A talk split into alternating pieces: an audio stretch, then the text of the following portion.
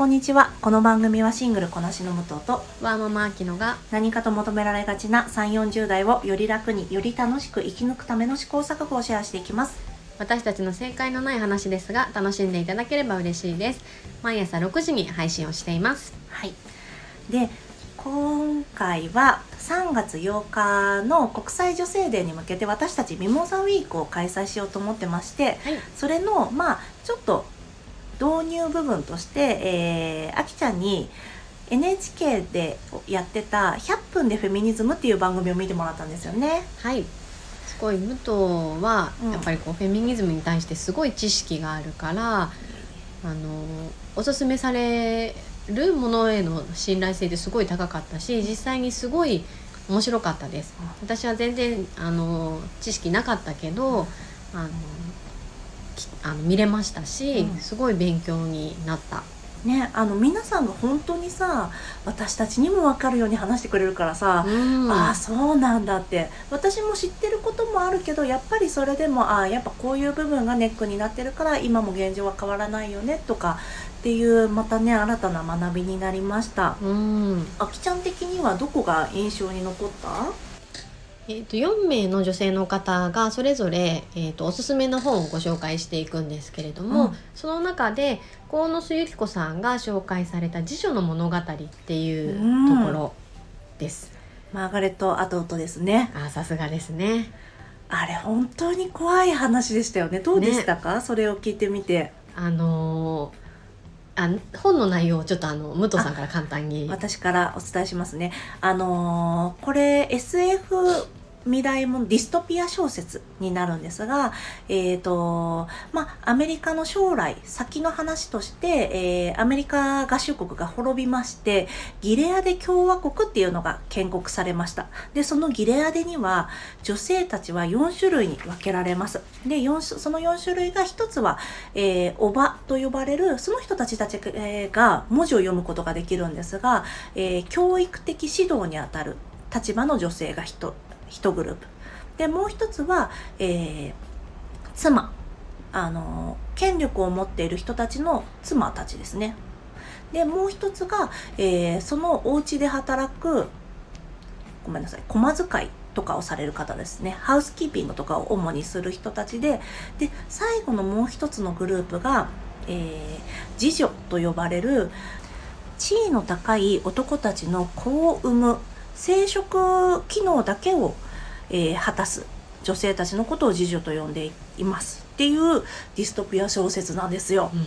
そう。なのでそのまあキリスト教原理主義に基づくので妻はえっ、と何て言うんですかね神聖なもの。なので性的な対象ではないんですね。性的な対象として見ずに代わりにその次女たちその前のなそのギレアデ共和国が滅びたタイミングで何て言うんですかねこの中絶の、えー経験があったりとか不倫とかそういったことをした、まあ、男性からしたら、えー女性失格だと言われるようなことをしてきた女性たちでなおかつ生殖機能がある人たちのことを次女としてその人たちをもうただの、えー子供を産む道具として使っていく。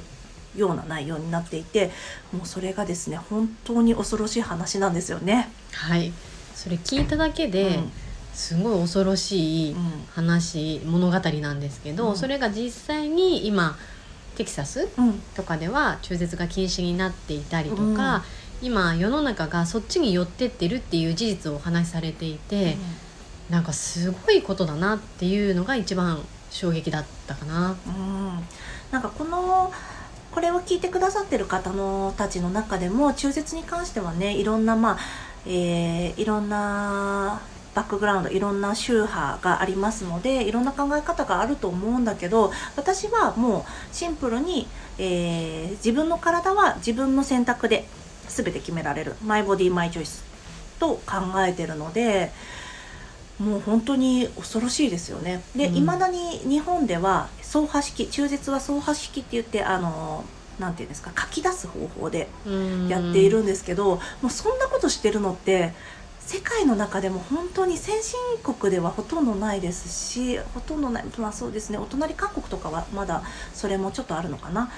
で、うん G7 ではねあのもちろん日本だけなのでそういったところでも何て言うんですかあの自分の体をまだ自由にできてないっていうのは日本もまだそういった面もありますよね。うん。なんか自分のことは全て自分が決定できるって当たり前の価値観を持ってたので、うなんかそうではない現実が、まあ、昔も含めて今もあるっていうことを知ってんうん。すごい考えさせられましたね。ねえ私この間ちょっと話それちゃうんですけど「あのこと」っていうフランスの1960年代のフランスの話を見てたんですけどその時のフランスでも中絶は禁止だったし中絶をね手伝った医者はもうあの捕まっちゃうんですね。なのでもう自分であのなんていうんですか子宮まで届くように火鉢でなんかえ？ブスブスっと刺していったりとかもうそうでもしないと中絶できないんですよね。怖い、うん本当にね聞いただけで怖いよね。うんもう私もあのスクリーンを見なあの指で覆いながら見てました。怖かった。うんそうなんですよね。ね、この中でもこれあこのラジオを聞いてくださっている方の中でもねそういったご経験がある方もいらっしゃるかとも思いますしでただその選択自体はご自身で決めたことだから何ら間違ってないし何にも悪いことっていうのはないのにこのギレアデ共和国っていう国であったり昔のフランスだったりとかはこの国の権威者権力者がこの人の生殖に介入してくるっていう恐怖が描かれてるんですよね。何か他にあきちゃんここ良かったなっていうところあったりしますか？あのやっぱり上野千鶴子さんうん。のなんだろう、えー、と年齢的にもうん。60代、76だったかなあ今年。もう結構あれか、うん。じゃあ本当にねなんだろうその女性が虐げられていた時代うん。っていうのをすごく生きてらっしゃって、うん。今だと思うんだけど、うん。なんか言葉の説得力っていうものがすごくて、なんかあのだからといってあの悲観的な感じでもなく、うん。なんかすごいね言葉が響いたうんうんうん。んだよね。そうだね。あの一緒にバービーさんがその時ファシリテーターとして出てたんだけどあれだったよね。この質問にもなんだろうな。この私たちがパッと想定できそうな質問をバービーさんがあえてしてくれてその質問にもね、あの的確にパッと答えてくれてねさすがあのせん研究されてる方違うなと思ったよね。うん、あと見ててえーって思ったのが、沖縄の場合10代の出生率うん、うんなのかな、が一番日本の中で高いんだよね。なんか我々ねずっと関東にいるし東京とかだと、うん。なんか10代で出産してる方ってなかなかうん。いないし、なんだろうやっぱりその環境うん。によってそうならざるを得なかったりとか、置かれてる環境ってやっぱり全然違うんだなって思って、うん。なんかその背景にはあのあれ分断されている時代がやっぱり長かったからっていうのをうん。上間さんがおっしゃってたと思うんですけど、米軍基地の介入とかね。うん。うん。ねなんか、うん、考えさせられるものがありましたね。ねえなんか本当にさ私たちもう30代後半なのでアラフォーなので、うんこの若い子たち娘みたいな気持ちだからさそんな子たちがそんなに苦しい思いしてほしくないっていうのがさ、うんどうしても立つからさもうギュッと胸が締め付けられる思いでしたね。ねなんかそれこれからが楽しい時期うん、だけど、そういう選択肢をしている。う、んうん。ね、若く自分でご自身でね選択されたこと自身自体はねうん。あの喜ばしいと思うんだけどね、うんもちろん、うん。もちろんね。うん、ただもしかしたらその背景にはそれしを選ばざるを得なかったっていうのがもしあるのであれば、もっと私たちのできることが他に何かないのかなっていう気持ちになったよね。そうだね、うん。上間さんのねご活動もそうだったけどね,、うん。あね。あのその10代の方たちをサポートしているっていうお話をされてたんですけど。ね。ね。